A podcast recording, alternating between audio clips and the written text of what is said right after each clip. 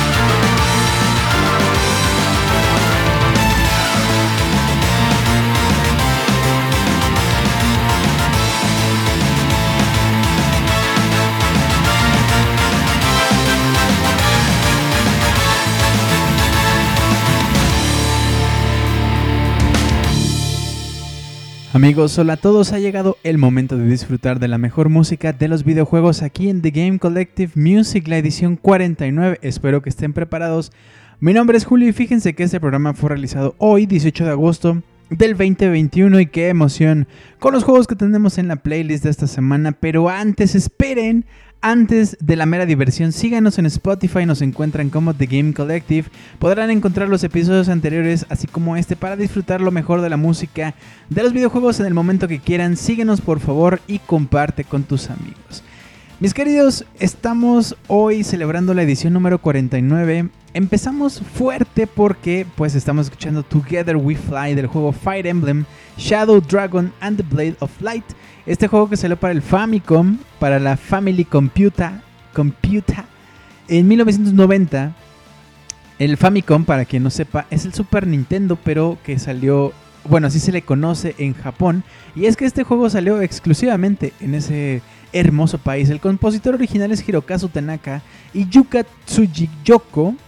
El remixer es Nabel Ansari y esta rola la puedes encontrar en la gran comunidad que es ozremix.org. Y a lo mejor hoy en día Fire Emblem es una serie súper conocida, principalmente a partir de que algunos personajes salieron en el juego de Smash Bros. Melee. Ahí teníamos a Mart y teníamos a Roy, si no mal recuerdo. Y después fueron metiendo más, más personajes y más y más. Porque justamente a partir de ese juego de Smash Bros. Melee, mucha gente dijo como de, o sea, ¿quiénes son estos personajes muy japoneses, muy Goku? Eh, ¿Y por qué traen espadas y eso? Y bueno, se hizo muy popular esta serie que ya era súper popular en Japón solamente que en América pues no teníamos ni idea y gracias a este Smash es que lo empezamos a conocer. Y justamente una de las canciones más conocidas gracias a esta entrega de Smash es esto, Together We Fly, esta rolita. Y fíjense que a pesar de que para nosotros en realidad, o bueno, pareciera que hay mucha gente que se queja de por qué hay tantos personajes en Smash, por ejemplo, actualmente. Como que no, no caen este, en qué, qué, por qué esta saga es tan importante.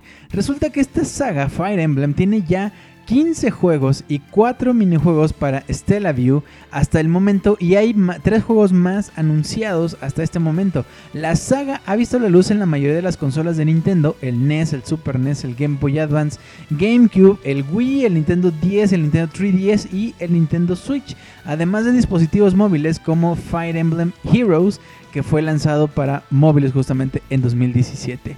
Y una curiosidad musical es que las partituras originales de los juegos de Fire Emblem han sido compuestas por Yuka Tsujiyoko, excepto la de Fire Emblem de Sacred Stones que compuso Saki Haruyama, Yoshihiko Kitamura y Yoshito Hirano bajo la supervisión directamente de Tsujiyoko. En los primeros ocho juegos de la saga la música es únicamente instrumental y Fire Emblem Path of Radiance cambió esta característica e incluyó un tema vocal en sus títulos de créditos. Life Returns. Así como en Fire Emblem Radiant Dawn se incluyó otro tema vocal llamado Dawn Awakens. Y bueno amigos, pues...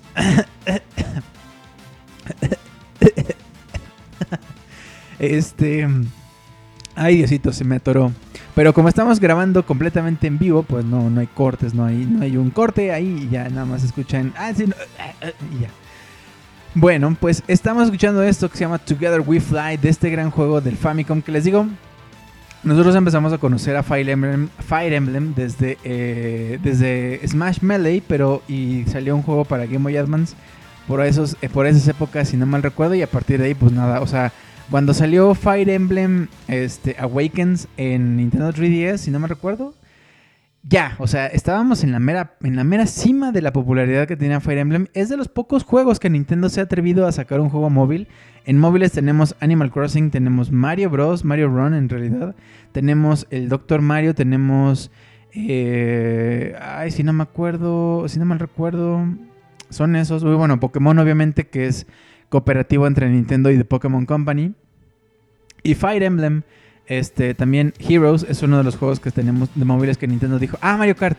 Es de los pocos juegos que Nintendo dijo, órale, vamos a ver qué tal nos va en móviles. Y de hecho, si no mal recuerdo, también vi una gráfica en la que este Fire Emblem es el juego de Nintendo en móviles más exitoso. Entonces, pues eso, es una serie bien importante para Nintendo. Es una serie que pues, se entiende por qué hay tantos personajes en, los nuevos Smash. Es que que quieren jalar más gente para que jueguen Fire Emblem. Y la verdad es que el modo de juego es muy bonito, son juegos súper, súper, súper complejos, con un montón de cosas por hacer, con un montón de personajes que conocer, las relaciones que tenemos y luego que salen hijos y bueno.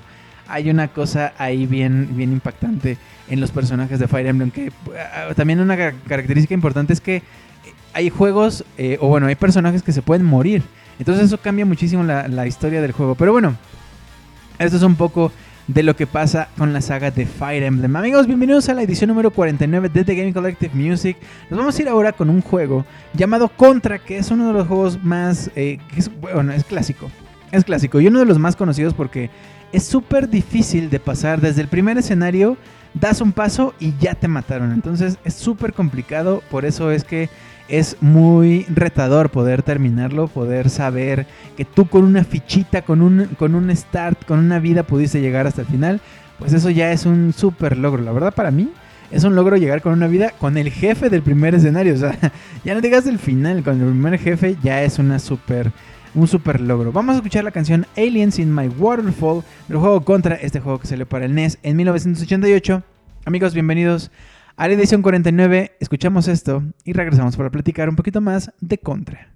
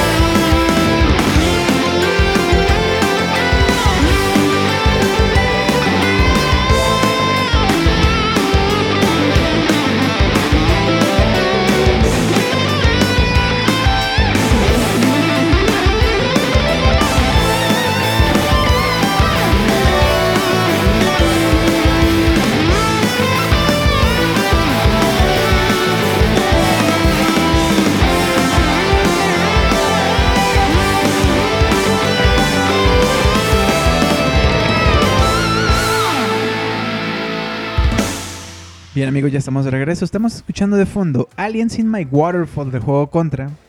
Este juego que salió para el Nintendo Entertainment System en 1988 cuyo compositor original es Hidenori Maezawa, Kazuki Maraoka. El remixer es Eric Breven, Ivan Hokatok, Yorito y Juan Medrano. Esta rola la puedes encontrar en la gran comunidad que es ocremix.org.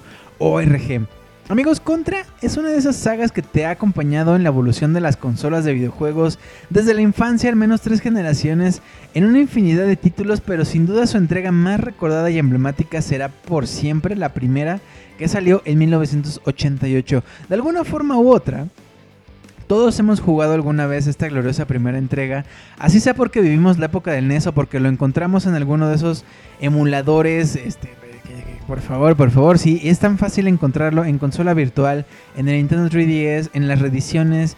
Eh, algunas son bien difíciles de encontrar, pero bueno, todos los hemos disfrutado casi que toda la vida. Todos sabemos porque es, es eh, emblemático por lo difícil que es, por el código Konami también. O sea, hay muchas cosas que giran alrededor de Contra que seguramente alguna vez has escuchado eh, de hablar de ello. Nació en una época donde los héroes de acción por excelencia eran los musculosos, así grandotes, güeros, con, con, con, con, ropita rota, porque pues obviamente están mamados, entonces dicen, oh, tengo que salvar al mundo y se arrancan la ropa. Entonces eh, estos héroes traían ametralladoras disparando para todos lados. Es decir, Sylvester Stallone y Arnold Schwarzenegger, pues son, son como estos dos personajes que le dieron vida o bueno, inspiración un poquito a este juego llamado Contra, que nos dio el gusto de poder sentirnos como ellos y andar por toda la pantalla disparando a lo idiota, así de... Jamás se me van a acabar las balas, o sea, ¿para qué me preocupo? Yo mejor disparo y a ver a qué le doy. Tenemos por aquí unas curiosidades, cinco curiosidades del juego de Contra, y esta es la número uno. Número 1. Número 1. Contrario a lo que muchos piensan, Contra fue desarrollado en primera instancia exclusivamente para máquinas de arcade. Su éxito fue creciendo a pasos agigantados y fue tal que en un año decidieron que el juego, eh, pues al ser muy solicitado por las personas que jugaban maquinitas, Konami decidió eh, lanzar la edición hogareña para la consola del momento que es la mítica Nintendo Entertainment System. Número 2. Número número 2. Para todos los que hablamos español, el nombre contra, indefectiblemente y así ya sé, contra significa, en sentido estricto de la palabra, la idea de una oposición. Alguien o un grupo que se opone a algo y precisamente ese es el real significado que Konami quiso darle al juego, pero no exclusivamente el significado de la palabra. En esa época, las contra eran guerrillas anticomunistas apoyadas por la CIA para derrocar al gobierno de Nicaragua. Konami aprovechó la popularidad del, la popularidad del término para su videojuego. O un, un, origen no tan así que digas, híjole, qué padre, pero bueno, era algo justamente popular y pues que estaba pasando en el momento. Número, número 3, número 3. Como decía al principio, la mitad de los años 80 estaba totalmente reinada por las películas de acción con héroes hipermusculosos que adoran las lluvias de disparos y Konami era consciente de esto y decidió que la etapa perdóname, que la tapa, la, portada de Contra, fuera una alusión directa a dichos films, a dichas películas. Aunque por cierto, se le salió un poquito de control porque si observamos perfectamente la tapa, vemos claramente dos personajes sospechosamente parecidos a Arnold Schwarzenegger y a Sylvester Stallone. Más concretamente a sus personajes de en Depredador y en Rambo, eh, respectivamente parecidos, que realmente realmente son fotogramas deformados de dichas películas. Entonces eh, hay algo que ahí no queda muy claro de si es plagio o no es plagio, porque realmente son los mismos, la misma fotografía. O sea, si ven la, la película de, de, de, Depredador y la de Rambo, agarran, cortan el personaje solamente a Arnold y a Schwarzenegger y los pegan en la tapa de contra, en la portada de contra, es el mismo muñeco, solamente que le cambiaron unas características, entonces hay algo ahí muy, muy acá de que sí es, no es, pero bueno, es algo que alguien dijo, pues ¿por qué no? Y pues no ha pasado nada al respecto. Número 4. Número 4. Las leyes propias de cada mercado son todo un universo y en aquel entonces las leyes de Alemania y varios países europeos prohibían los videojuegos que mostraban agresiones a seres humanos, por lo que Konami decidió cambiar un poco el videojuego y no arriesgarse a perder un mercado tan grande. Por esta razón nace Probotector, un videojuego idéntico a Contra, pero protagonizado exclusivamente por robots que fue muy popular en el mercado europeo. Justamente no querían mostrar a las personas y lo cambiaron el mismo juego solo que con robots. Y finalmente la número número 5, número 5. Contra fue liberado al mismo tiempo para NES en Norteamérica y para Famicom, más conocido por todos nosotros como el Family en Japón y Norteamérica respectivamente. La misma consola, solamente que los nombres diferentes por región. Lo curioso es que la versión de Family incluía un chip especial dentro del cartucho que proporcionaba escenas extras y algunos efectos gráficos mejorados. Esos japoneses siempre llevándose la mejor parte en esas épocas. Hoy en día ya tenemos cosas muy parecidas. Ya es muy difícil que un juego no se localice si es muy muy grande. Bueno amigos, pues estas fueron algunas curiosidades de Contra. Nos vamos a ir ahora a otro juego que nació por aquellas épocas, pero cuatro años antes, llamada Circus Charlie. La canción se llama Circus Charlie Medley. Este juego salió originalmente en arcades en 1984. Amigos, vámonos pues con esto y regresamos para contarles algunas cosillas por ahí de este juego popular son que se llama Circus Charlie. Vamos con esto. Ya regreso.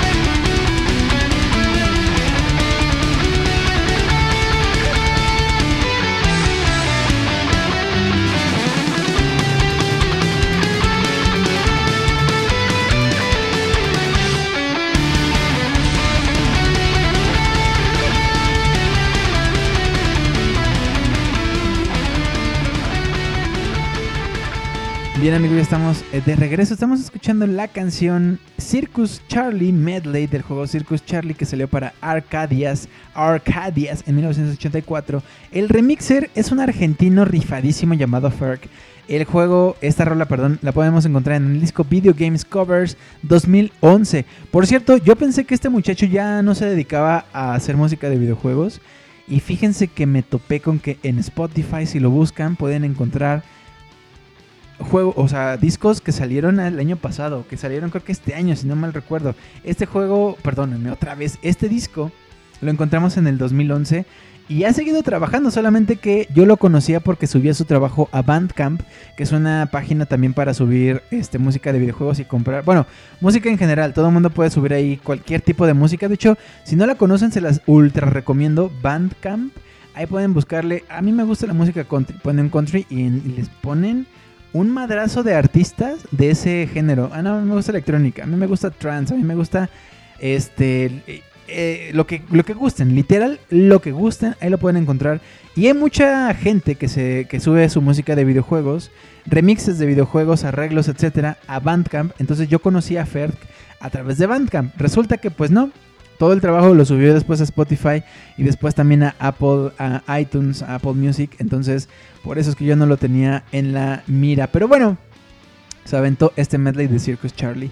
Que les puedo decir, es un juego súper cortito. Es un juego también emblemático porque pasas como por varias etapas, justamente con una temática de circo que algo que les recalco un montón es que estamos en una época de experimentación, de yo ya estoy harto de los juegos de aliens, por favor, alguien deme algo fresco y justamente salen juegos como Circus Charlie que viene a darle una refrescada a lo que un videojuego podía ofrecer tanto en historia como en temática, con minijuegos, todo esto. Y bueno, el videojuego consta, les decía, de seis niveles que representan diversos actos de circo, como saltar a través de aros de fuego, caminar por la cuerda floja, andar sobre pelotas, o sea, en el circo no, no, no, no, caraca montar a caballo, entre otras cosas. La mayor parte eh, de la gente conoció a Circus Charlie gracias al Nintendo Entertainment System, una de las primeras consolas de Nintendo. Lo cierto es que tuvo una versión anterior que fue exclusiva de Arcadias, que es lo que les comentaba, las maquinitas que funcionaban introduciendo fichas o monedas. Dicha versión fue lanzada en 1984, mucho antes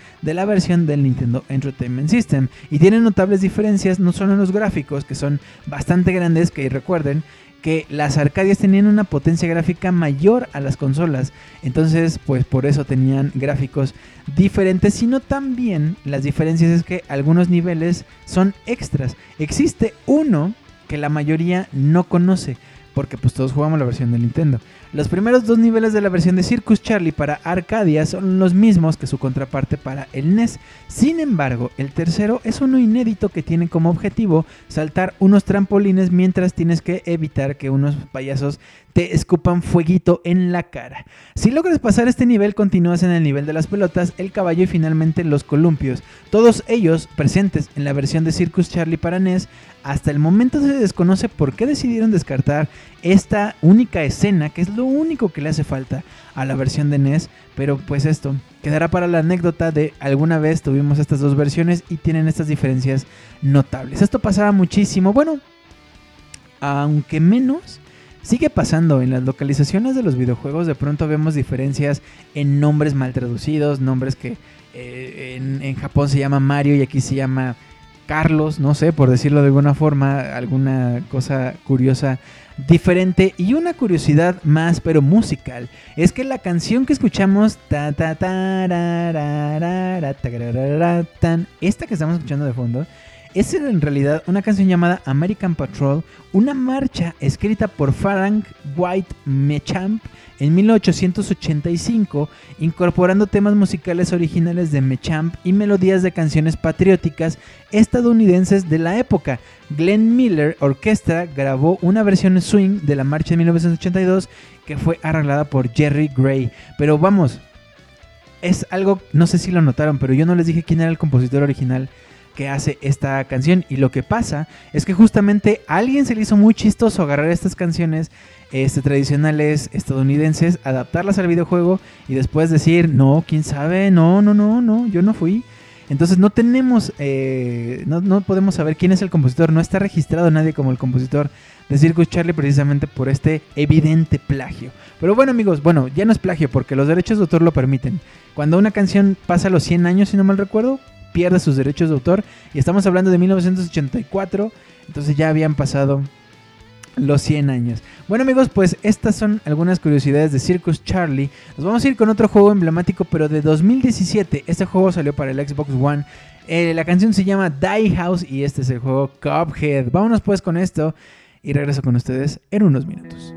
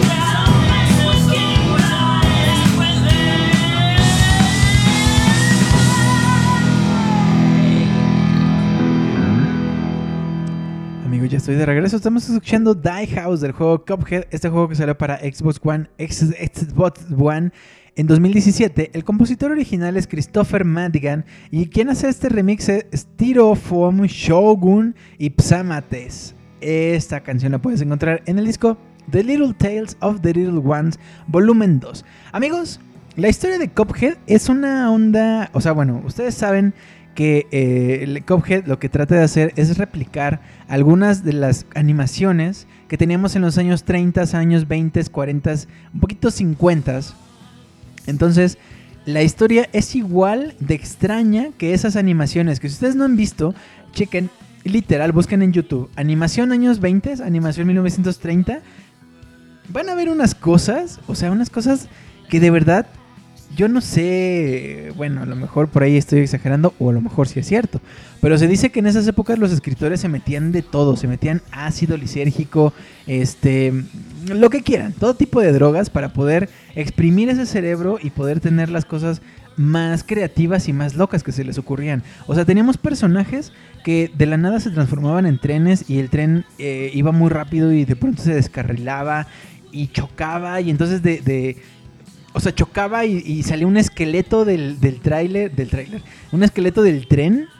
O sea, ¿cómo un, un tren va a tener esqueleto? No, no tiene ningún sentido. Entonces, y de pronto el esqueleto se da cuenta que está desnudo porque ya no tiene su piel de tren de alguna forma. Entonces agarra el tren, en la piel y se la pone otra vez. O sea, una verdadera, verdadera locura. Y lo que pasa también con la historia de Cuphead es más o menos así. En la isla de Inkwell Cuphead y su hermano menor Mugman vivían felices y despreocupados bajo la vigilancia de Elder Kettle, que es como su abuelito. Un día los niños vagaron lejos de su casa y terminaron en el casino The Devil, de The Devil, del diablo. A pesar de las advertencias de Elder Kettle de no entrar en este lugar. Y aquí quiero hacer un paréntesis que esto me recuerda un montoncísimo a Pinocho. Cuando Pinocho va porque se quiere vivir la vida de niño y no sé qué. Y entonces se va con estos niños a fumar y a tomar, literal. O sea, unos niños fumando y tomando, apostando, jugando billar.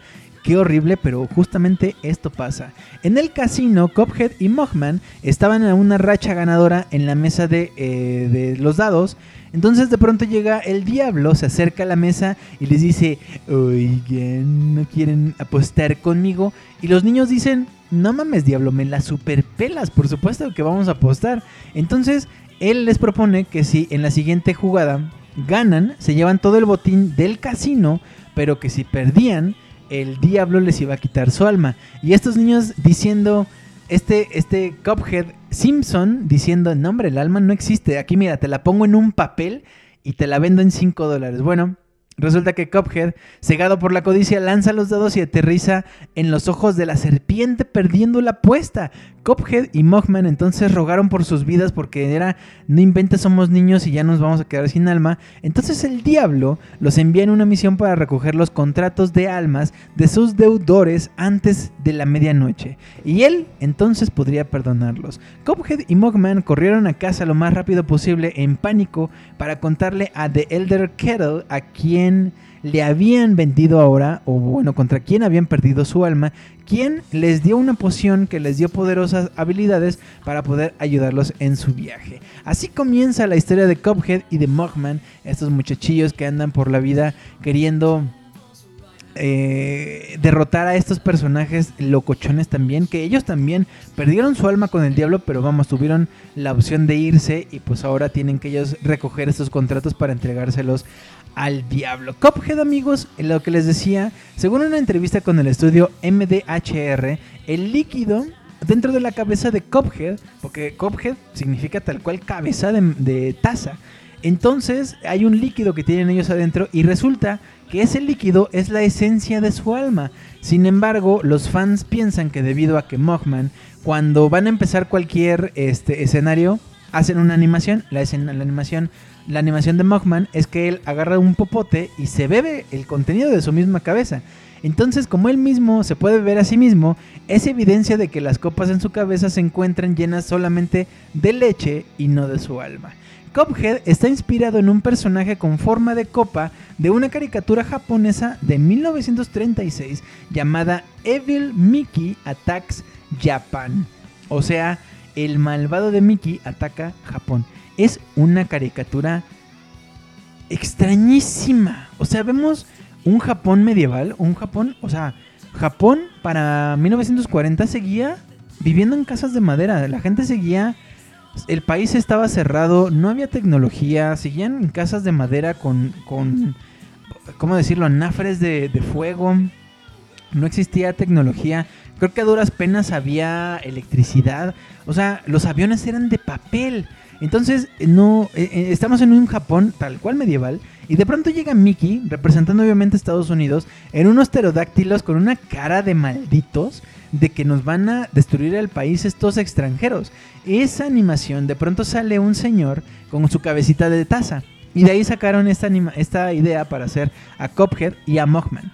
Amigos, les recomiendo un montón que vean esa animación, está súper loquísima. Obviamente está en japonés, hay ciertas cosas que no se entienden, pero en contexto general, con la guerra mundial que estaba viviendo Japón involucrado entre Estados Unidos, Alemania y bueno, Rusia y todos estos, este se entiende perfectamente de qué estamos hablando. Algunas personas creen que también está basado en Mickey Mouse de Disney y Félix el gato. ¿Por qué? Porque tienen sus manitas, por ejemplo, con unos, este, con guantes, que es el sello típico de Mickey y de Félix el gato. También puede haber sido influenciado por el diseño de varios personajes de porcelana sensible de la Silly Symphony on the China Shop de 1934, otra animación, este, si no me equivoco. Bueno amigos, pues esto es algunas curiosidades de Cophead. Por cierto, estoy ultra, ultra emocionado. Ultra, ultra emocionado. Porque va a salir una serie de Netflix. Este año mostraron algunas, este, unos trailers, unos teasers. Y la verdad se ve loquísimo. Vamos a esperar a ver qué tal con esa serie. Pero la verdad se ve que en calidad está cool. Y si tomamos en cuenta que, por ejemplo, Castlevania estuvo muy bien hecha amigos, estamos ante una ante la espera de una obra maestra. Otra de las obras maestras es el juego indie llamado The Binding of Isaac. Este juego salió en PC en 2011 y vamos a escuchar a continuación la canción llamada Sacrificial. Amigos, vámonos pues con esto. Isaac, The Binding of Isaac es un juego ultra, ultra, ultra extraño. Vámonos pues con esto. Y yo regreso con ustedes. Sacrificial, The Binding of Isaac.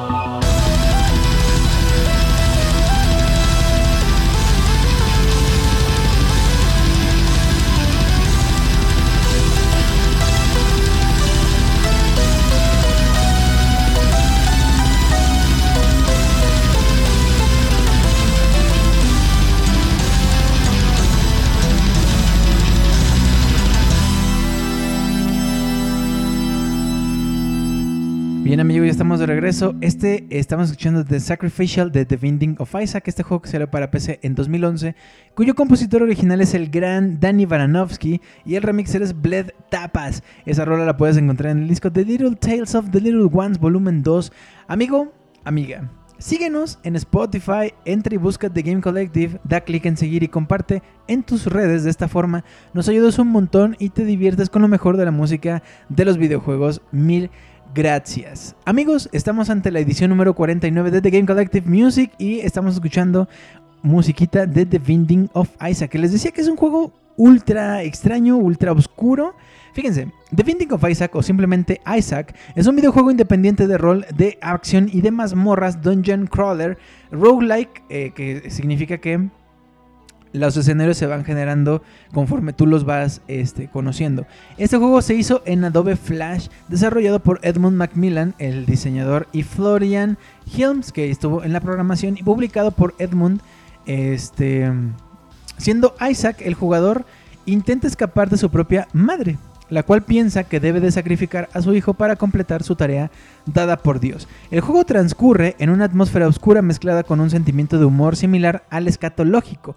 Es común encontrar cosas como arañas y demás insectos, demonios y figuras siniestras de todo tipo.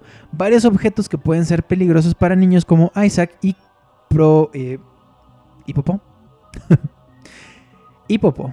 Así es. El nombre del juego y la historia hacen referencia a la historia bíblica El sacrificio de Isaac y también contiene otros guiños a la Biblia en general. La historia es contada sin mucho contexto a través de los múltiples finales. Además, Isaac tiene un gran número de referencias presentes como la serie de The Legend of Zelda en juego de cartas Magic y trabajos anteriores de Edmond como Gish y Super Meat Boy. A lo largo del tiempo han habido parches arreglando errores del juego, pero también recibió una gran actualización gratuita llamada The Halloween Update con, menos del, eh, con al menos 20% más de contenido, incluyendo más personajes. Más tarde recibiría la expansión DLC Wrath of Lamb, una adaptación para la Nintendo 3DS fue planeada pero cancelada debido a las restricciones de su contenido religioso. Es que de verdad, eh, a veces este, no nos damos cuenta, pero pero es que sí, The Binding of Isaac está cargadísimo de contenido religioso. La banda sonora de The Binding of Isaac fue originalmente compuesta por Danny Baranovsky, que ya había compuesto para otros trabajos de Edmond como Super Meat Boy que por cierto Cannibal es un perro, un perro juegas una joyita oculta. Eh, y Grey Matter, este, otros trabajos de Edmond. Y también ha eh, creado la música de Cave Story para su versión para la Nintendo 3DS. Danny Baranovsky creó también canciones más sombrías para Isaac, en contraste con la música retro y animada de Super Meat Boy. Y se anunció que la banda sonora estaría disponible en Steam y en Bandcamp. La banda sonora también finalmente contó con originalmente 18 canciones, pero dos nuevas canciones fueron compuestas para The Halloween Y más canciones para Wrath of the Lamb, formando parte de la misma banda sonora.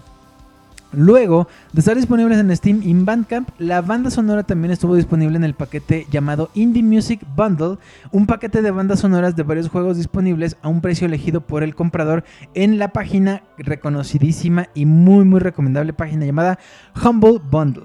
Además de venir junto con la versión física del juego con Untold Unholy Story y Most Unholy Edition con un disco con los archivos en MP3.